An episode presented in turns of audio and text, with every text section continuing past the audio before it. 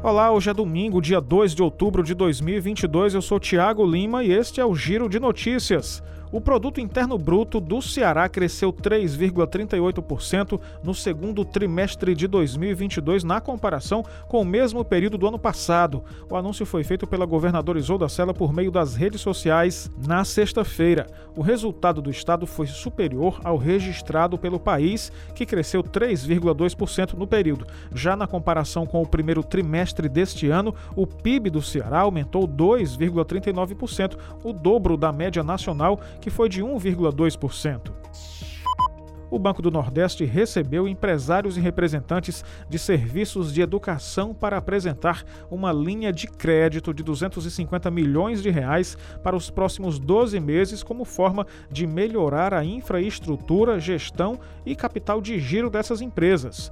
Os centros privados de educação, da creche ao nível superior, poderão utilizar esse crédito do Fundo Constitucional de Financiamento do Nordeste, o FNE, para construir ou reformar suas unidades. Os valores contratados podem chegar a 100% do projeto, a depender do porte e da localização do empreendimento.